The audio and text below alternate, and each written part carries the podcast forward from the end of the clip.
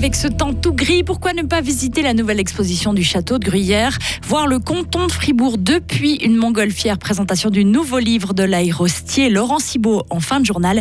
Et dans une demi-heure, on vous emmène pour notre premier volet de série de Noël sur les métiers durant les fêtes. On ira chez une fleuriste à Romont. Le temps sera assez ensoleillé cet après-midi malgré quelques bancs nuageux. On fait le point sur la météo à la fin du journal de Karine Baumgartner. Bonjour Karine. Bonjour Maurizio, bonjour à tous et toutes. Ne savez pas quoi faire durant ces vacances sans neige, pourquoi ne pas visiter une expo?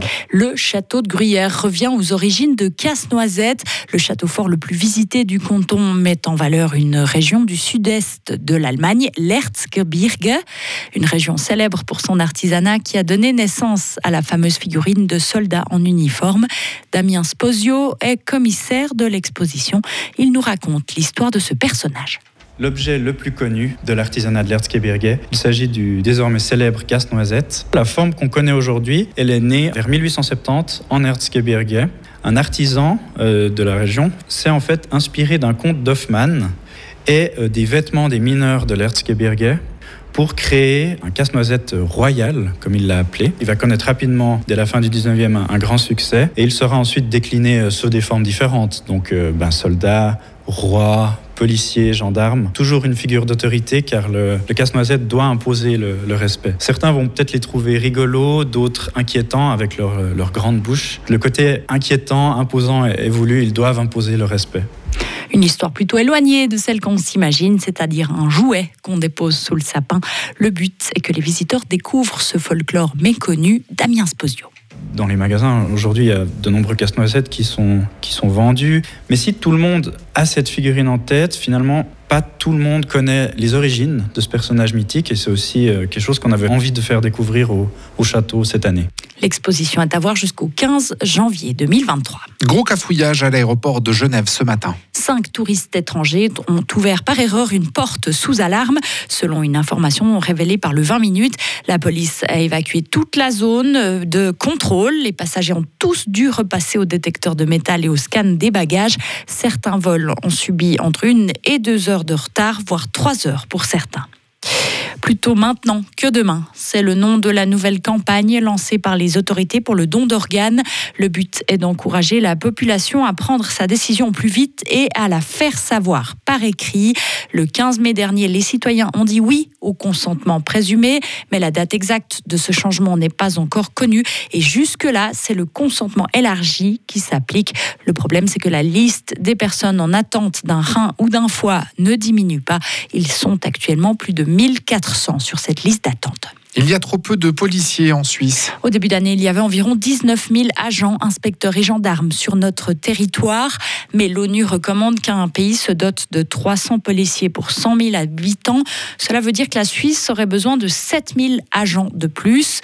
La Fédération des fonctionnaires de police appelle à rendre le métier plus attractif et invite le monde politique à assurer des ressources en suffisance.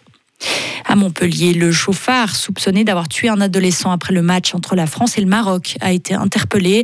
L'homme a pris la fuite dans la nuit du 15 décembre après avoir percuté le jeune homme de 14 ans.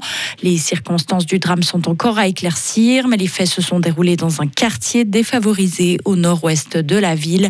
La police a interpellé le chauffard tout près de Perpignan, comme l'annonce le parquet. Ce drame a suscité une grande émotion à Montpellier, où un millier de personnes ont défilé avec des roses blanches à la main la semaine dernière pour rendre un dernier hommage à la victime.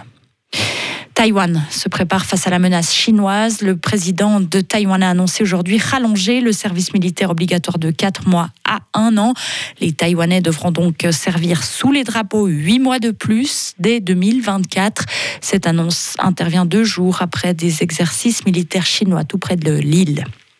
En ski après la première manche de Coupe du Monde à Semring, Michaela Schifrin a pris une option avec 72 centièmes d'avance sur sa dauphine provisoire Petra Vlova. Meilleure Suissesse, Lara Berami est huitième à une seconde et deuxième manche à 12h50.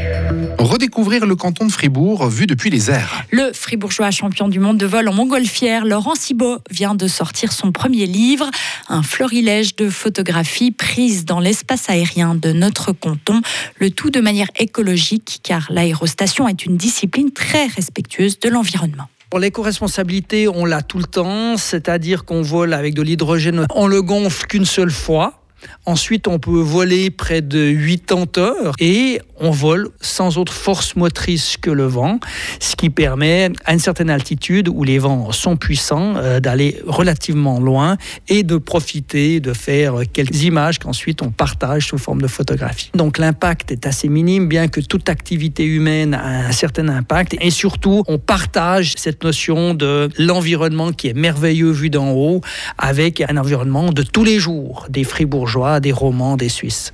À l'avenir, le Fribourgeois, accompagné de son coéquipier Nicolas Tièche, a l'ambition de battre le record de 4 jours de vol.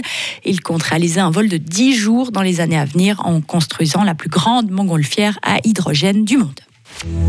Retrouvez toute l'info sur frappe et frappe.ch.